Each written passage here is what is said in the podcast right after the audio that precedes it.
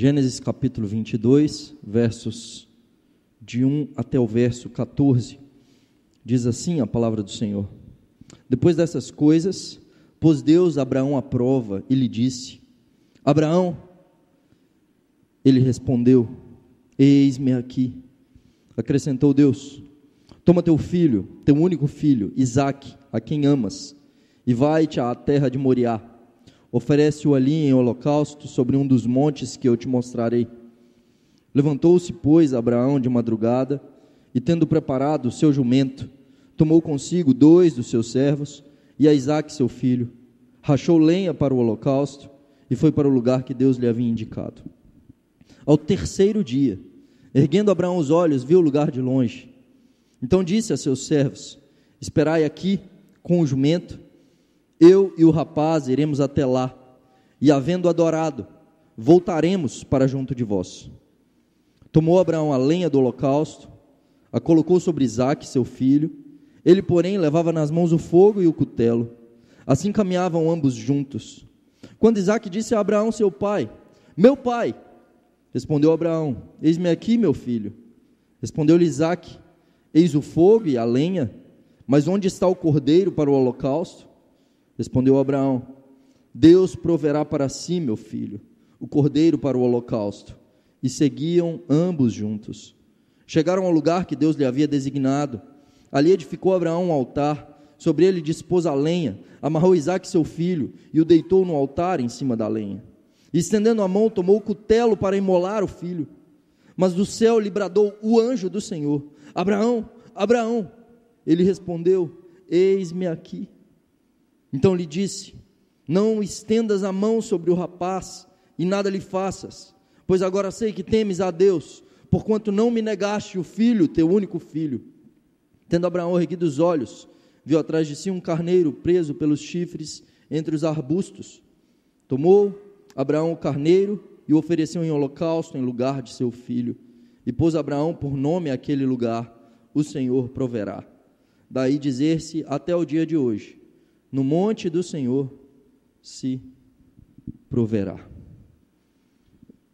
Queridos, muitas vezes passamos por testes e a vida inteira a gente passa por provas na escola, diversas matérias. Quando nos formamos no ensino médio, a gente faz um vestibular, né? Sábado agora o Rômulo teve que fazer mais um, né? Ah, para poder entrar no seminário.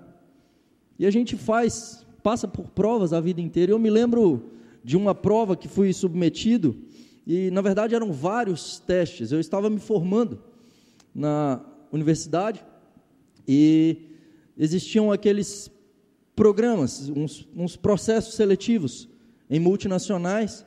E aí eu entrei em alguns processos seletivos destes. Eu me lembro que eu, eu morava em Juiz de Fora e eu tive que viajar até BH para poder fazer um processo desse. Eu já havia feito alguns testes ah, pela internet, havia passado, e agora então eu passaria por uma dinâmica de grupo lá em Belo Horizonte eu, eu tive que comprar um terno, porque eu não tinha, eu tive que pagar a passagem de ônibus de Juiz de Fora até Belo Horizonte, então eu investi dinheiro para poder chegar até lá. E aí, quando eu fui participar daquele processo seletivo, um fiasco. Nada deu certo.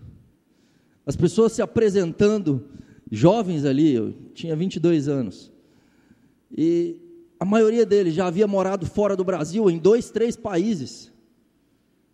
E eu nunca nem tinha andado de avião. Vinha do interior de Minas. Eu tinha simplesmente saído de Patinga para Juiz de Fora. Nada mais. E aquilo eu fui me encolhendo na cadeira. Horrível. Resultado, eu fui rejeitado. Algumas semanas depois eu fui convidado para fazer um processo seletivo em São Paulo, para uma nova etapa. Eu já havia feito um teste de lógica, um teste de inglês, uh, um teste de conhecimentos gerais, um jogo de negócios lá na, na, própria internet. E aí então me chamam, não, agora você vem para as dinâmicas de grupo e entrevistas em São Paulo, presenciais. E aí eu pensei, não vou, não vou, vou chegar lá, não tenho condição. E eles disseram, não, é tudo pago, você não vai pagar nada. Eu falei, então tá bom, vou passar um fim de semana de graça em São Paulo, eu vou. E aí fui para São Paulo, passei pelas, por aqueles testes, e aí fui, fui convocado para a entrevista final. Eram 30 mil, 30 mil pessoas, 20 vagas. Na entrevista final, compraram a passagem de avião. A primeira vez que eu ia andar de avião. Fui para o aeroporto, de terno e gravata. Chegou lá no aeroporto, em Juiz de Fora, só tem uma, só tem uma companhia. Tinha, não sei como está hoje. Pantanal. E aí, quando eu cheguei lá, não tinha teto. O avião não pousou. Era o último dia de entrevistas. Isso era de manhã, minha entrevista era às duas da tarde. E aí, cancelaram o voo. Aí eu liguei para lá e falei: Ó, oh, gente, não tem. Não vai ter voo mais. E eles disseram: Ah, pega outra companhia. Eu falei: Não tem outra. Mas hoje é o último dia, o que, que a gente faz? Eu falei: Não sei. Falei: Pega um táxi de Juiz de Fora para o Rio. E aí nós vamos emitir uma passagem. Do Rio você vem. peguei com mais duas pessoas um táxi, pessoas que precisavam de ir para São Paulo aquele dia, executivos. Chegando no Rio, o táxi quebrou. Eu fui chegar na empresa 10 horas da noite, sem contato. O pessoal achou que eu tinha morrido. E aí fui fazer entrevista, terno e gravata, desde cedo. E aí me chamaram. Depois de um fracasso, a graça de Deus vem trazer uma vitória. Quando a gente olha para a vida de Abraão, a gente vê um grande teste. E não é um teste qualquer, não é simplesmente fazer dinâmica de grupo. Não é entrevista. Deus lhe proporciona um grande teste. E é sobre isso que nós veremos nessa noite. E nesse texto, há uma pergunta que Deus faz. Tudo se trata disso. E a pergunta que é dada a Abraão nesse texto é: quão importante sou eu para você? Quão importante sou eu para você, Abraão? Veja no verso primeiro. Depois dessas coisas, pôs Deus a Abraão à prova e lhe disse: Abraão, este lhe respondeu: Eis-me aqui. Acrescentou Deus: Toma teu filho, teu único filho Isaque, a quem amas, e vai-te à terra de Moriá. Oferece-o ali em holocausto, sobre um dos montes que te mostrarei. Como é que é? Oferecer o meu filho como holocausto? Senhor, eu tenho 117 anos de idade. Sara, minha mulher, tem 107 anos de idade. Não dá mais para ter filhos. É isso mesmo que o Senhor está pedindo? Em Gênesis capítulo 12, Deus pede que Abraão sacrificasse sua família, o seu clã, o seu passado. E agora, em Gênesis capítulo 22, Deus não lhe pede que ele sacrifique o seu passado, mas que ele sacrifique o seu futuro. A pergunta de Deus para Abraão é: quão importante sou eu para você? Sacrifique seu filho, a sua descendência, a promessa. O filho a quem amas. E a pergunta talvez que a gente se faça é: será que isso era mesmo necessário? Será que Deus precisava fazer isso com Abraão? Veja, o versículo 1 começa com as seguintes palavras: Depois dessas coisas. Que coisas? Abraão é chamado por Deus e ao longo da sua trajetória, ao longo de tantos anos caminhando com o Senhor, muitas vezes a sua fé é provada e muitas vezes Abraão fracassa. Deus pede que Abraão saia da sua terra e ele crê no Senhor e ele obedece a Deus. Ele sacrifica o seu país, seu clã, sua família, o seu passado. Ele mostra fé, mas ao mesmo tempo ele não confia totalmente. Ele leva consigo o seu sobrinho Ló. Estaria Abraão pensando, talvez, olha, se eu não tiver uma descendência, é possível que meu herdeiro possa ser o meu sobrinho. Contudo, passa o tempo e Abraão tem que se separar do seu sobrinho. Deus faz que ele se separe do seu sobrinho. Ele chega a Negueb, e lá a terra tem fome.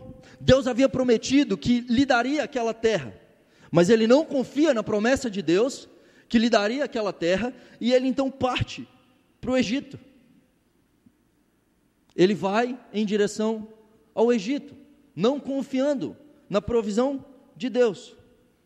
No Egito, quando ele chega diante de Faraó, ele teme, ele tem medo, e ele não confia no Senhor novamente, ele mente.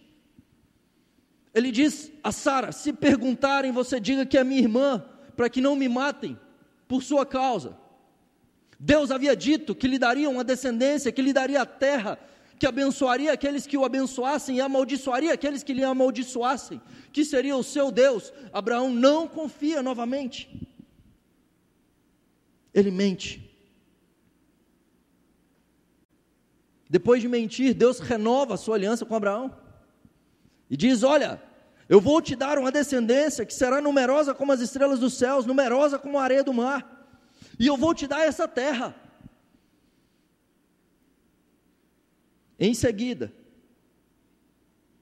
depois de Deus prometer que lhe daria descendência, Abraão novamente não confia em Deus. Sara diz: Eu não posso ter filhos. Se Deus prometeu descendência, vamos ajudar a Deus. Toma Agar, deite-se com ela, que o filho dela então seja essa descendência que Deus está dizendo que dará. Novamente, outro erro, desconfiança, falta de confiança em Deus. Em Gênesis capítulo 20, nós vemos Abraão diante de Abimeleque, novamente ele mente, ele não confia no Deus providente, no Deus que o sustenta. No Egito, Deus o sustenta, Deus amaldiçoa o Egito por causa de Abraão, o protege, porque mesmo mentindo, mesmo ele estando errado, aquele povo toma Sara e Deus então os amaldiçoa. Deus protege Abraão, Deus cuida de Abraão apesar do seu pecado. Agora novamente diante de Abimeleque, Abraão não confia no Senhor. Ele mente novamente. Ele diz que Sara é sua irmã em todo o tempo. De Gênesis 12 até o capítulo 21, nós vemos Abraão tropeçando na sua fé, em todas as suas tentativas, tentando ajudar a Deus produzir um herdeiro. E finalmente, no capítulo 21, depois de questionarem a Deus, depois de duvidarem de Deus, Deus cumpre a sua promessa. Capítulo 21, verso 1. Diz o texto bíblico. Perdão. Visitou o Senhor a Sara, como lhe dissera. E o Senhor cumpriu o que lhe havia prometido. Sara concebeu e deu à luz um filho a Abraão na sua velhice, no tempo determinado de que Deus lhe falara. Por três vezes é dito, como lhe dissera, cumpriu o que havia prometido no tempo determinado que Deus lhe fala, falara. É uma clara repreensão à incredulidade de Abraão. Deus cumpre o que ele promete. É certo que Abraão poderia confiar no Senhor. Ele não precisa ajudar Deus a resolver. Ele deveria descansar no Deus providente. Ele deveria confiar no Deus Todo-Poderoso. Abraão, eu estou no controle, eu cumpro. E então nós chegamos ao capítulo 22. No capítulo 22, agora a fé de Abraão é testada. Era necessário o teste. Abraão havia aprendido as lições. Ele conseguiu per perceber que Deus é fiel. E a pergunta do Senhor para ele: quão importante sou eu para você, Abraão?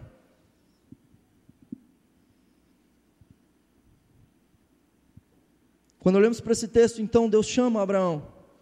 E em primeiro lugar, nós vemos em Abraão agora alguém que aprendeu a confiar em Deus, alguém que conhece o Senhor, alguém que é amigo de Deus. E em primeiro lugar, vemos em Abraão disposição para ouvir a Deus e para responder a Deus. Deus chama Abraão dizendo: Abraão, e Abraão lhe responde: Eis-me aqui, Senhor. Eis-me aqui, Senhor. Em toda a Escritura, poucas pessoas respondem a Deus dessa maneira. Eis-me aqui, Senhor. Nós temos apenas cinco pessoas que respondem dessa forma. Abraão, em Gênesis capítulo 22, e ele responde: Eis-me aqui, quando Deus então lhe pede o seu único filho, a quem ele ama. Em Gênesis capítulo 31, verso 11, e Gênesis 46, verso 2, Deus chama Jacó, e ele responde ao Senhor: Eis-me aqui, Senhor. Em Êxodo capítulo 3, verso 4, Deus chama Moisés. Moisés, Moisés, e Moisés responde a Deus: Eis-me aqui. Em 1 Samuel capítulo 3, verso 4, Deus chama Samuel e a resposta de Samuel é: Eis-me aqui, Senhor. Isaías capítulo 6, verso 8, nós temos Isaías respondendo ao Senhor: Eis-me aqui, Senhor. Todos esses homens, quando respondem a Deus dizendo: Eis-me aqui, a história da humanidade foi mudada. Deus transforma o ambiente onde eles estavam por meio desses homens, porque eles estavam dispostos a ser instrumentos na mão do Deus Todo-Poderoso. Estamos nós dispostos a responder a Deus: Eis-me aqui, mesmo sabendo que após essa resposta, poderemos ser demandados em um grande sacrifício pessoal. Abraão está atento à voz de Deus e disponível para responder: Eis-me aqui. Em segundo lugar, nesse texto, nós vemos que Abraão agora confia em Deus. Ele confia plenamente no Senhor. Vivemos na nossa história por momentos, às vezes, de crise, de dificuldade onde a nossa fé é testada, aonde a nossa confiança é provada. Um exame suspeito, uma suspeita de um câncer, uma doença invasiva, um ente querido que se vai, uma crise econômica, uma demissão, as finanças ruindo. Não importa qual é o teste, a pergunta, talvez, que Deus nos faça nesses momentos de crise, onde a nossa fé é provada, é: quão importante sou eu para você? Eu sou o suficiente para você? Abraão responde a Deus. Ele toma Isaac e vai em direção, ao monte. Ele se levanta de madrugada, ele prepara tudo e anda por três dias até aquele local. E o texto bíblico não traz relatos de nenhuma palavra de Abraão, de nenhum pensamento de Abraão no caminho, apenas obediência, confiança total em Deus. Mas veja no versículo 5 o que é dito. Então disse a seus servos: Abraão diz a seus servos: Esperai aqui com o jumento, eu e o rapaz iremos até lá e, havendo adorado, voltaremos para junto de vós. Abraão confia totalmente em Deus, ele está certo do retorno de Isaac. Como que ele pode ter essa certeza? Como é que ele pode ter certeza que Deus poderia ressuscitar, inclusive, seu filho? É isso que é dito para nós em Hebreus capítulo 11. Abraão tem essa certeza. Porque Abraão já havia experimentado a fidelidade de Deus. Ele tinha experiência. Ele sabia que ele podia confiar no Senhor. Em toda a sua trajetória, Deus o sustentou em todo o caminho desde Ur.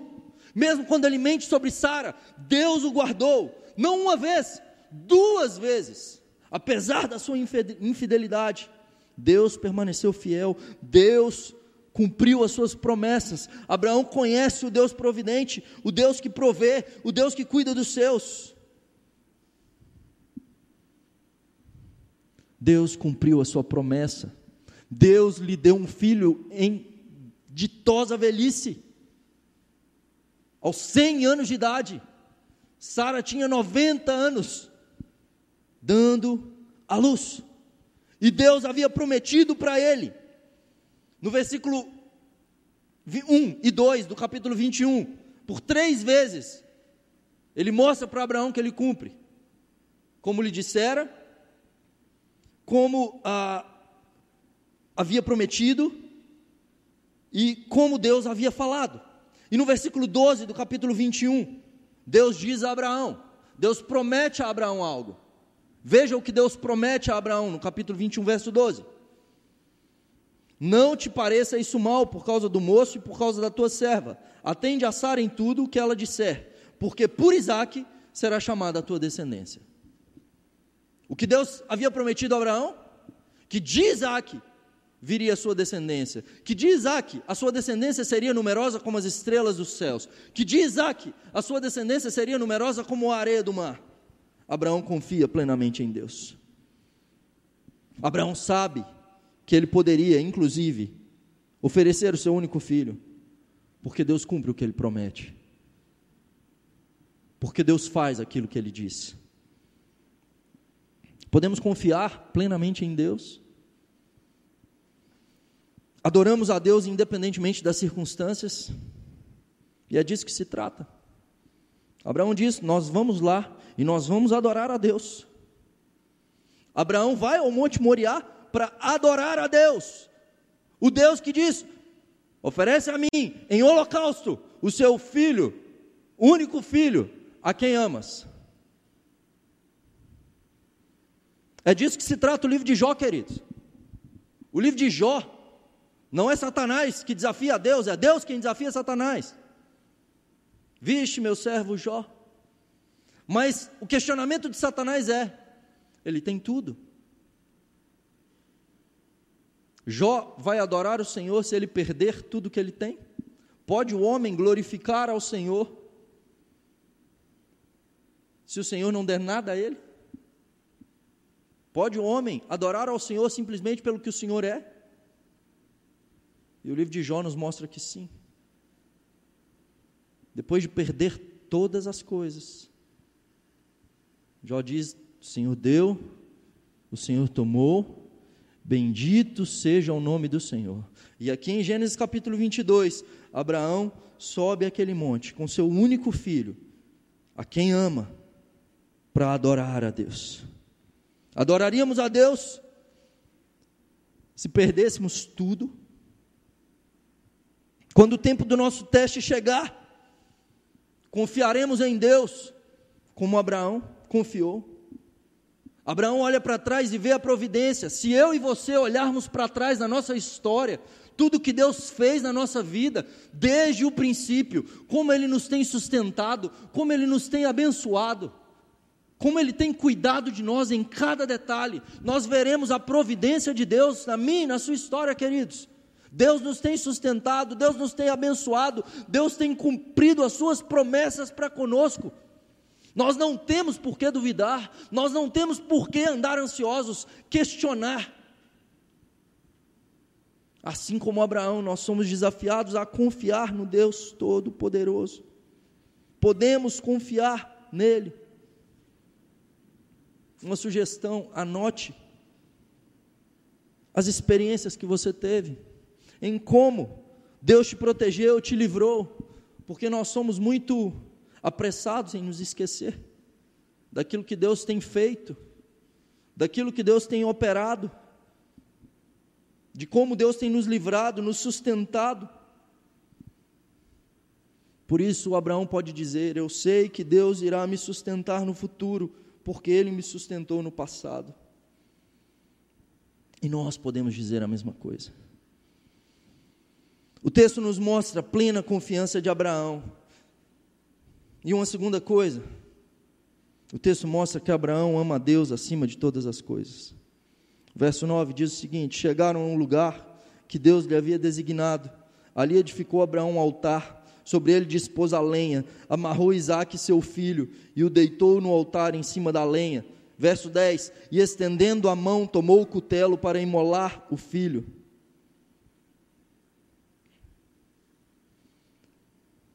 Perder um filho por uma tragédia, perder um filho por uma doença, por um acidente, é algo terrível. Mas não é o caso aqui. Era algo muito pior. A vida de Isaac seria tomada pelo seu próprio pai, pelas mãos do seu próprio pai.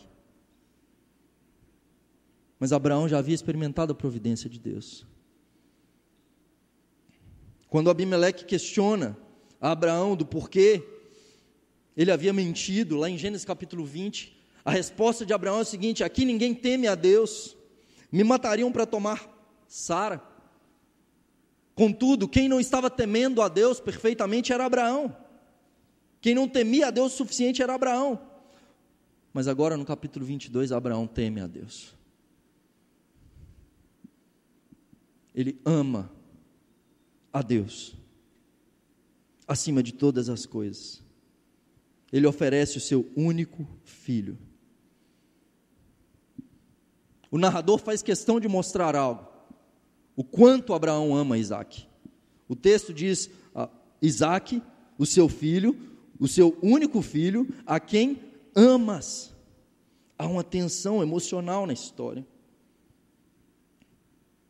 E é interessante perceber que a palavra amor aparece pela primeira vez na Bíblia aqui. Pela primeira vez nas Escrituras, a palavra amor aparece.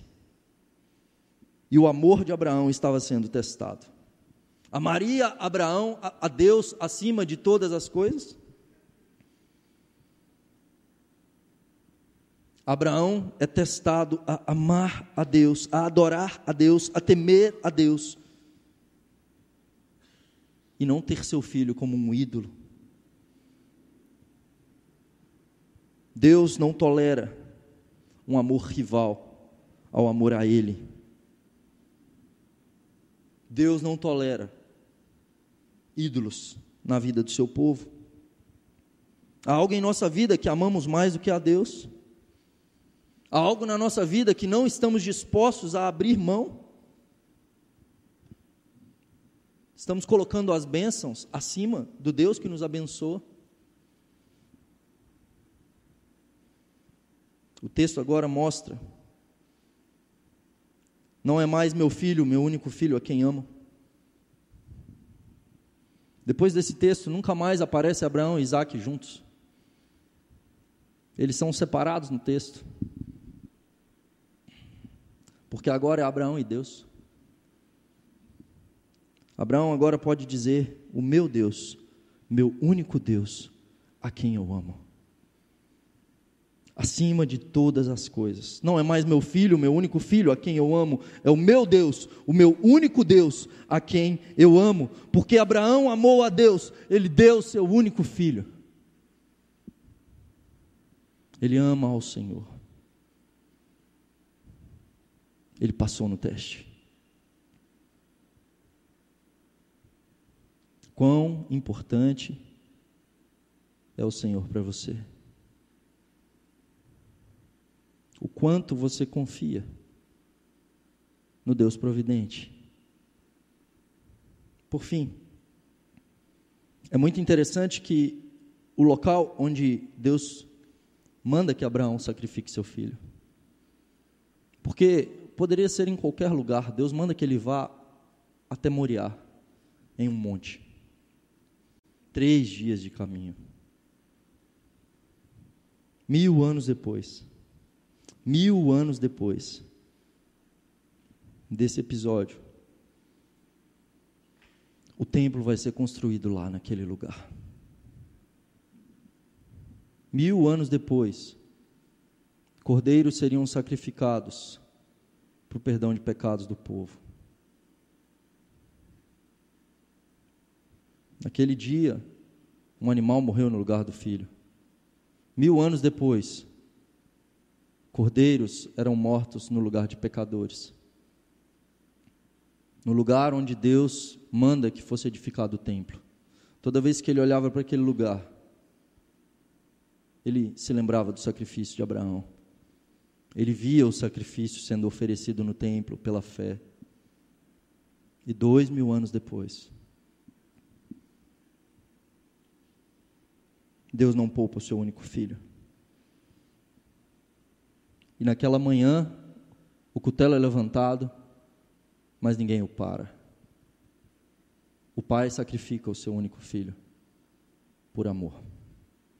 Deus não poupou o seu único filho. Eu posso confiar em Deus. Aquele que não poupou o seu único filho, não nos dará juntamente com ele graciosamente todas as coisas? Aquele que nos amou, porque Deus amou o mundo de tal maneira que deu o seu único filho para nos redimir, para nos salvar. Para que nós pudéssemos ter uma nova história, queridos, com Ele, porque Ele nos amou, porque Ele nos ama. Na aviação, quando um avião vai decolar, existe uma velocidade chamada V1. Essa é chamada a velocidade de decisão, porque antes de chegar nessa velocidade, a, tripula, a tripulação a, pode decidir abortar a decolagem ou prosseguir e decolar. No momento que atinge-se o limite da velocidade V1, não há mais retorno. Não é mais possível abortar. O avião tem que decolar. A pergunta que talvez a gente tenha que se fazer na nossa caminhada cristã é: nós já ultrapassamos o V1 na nossa caminhada com Deus, na nossa confiança com Deus. Nós já entregamos tudo.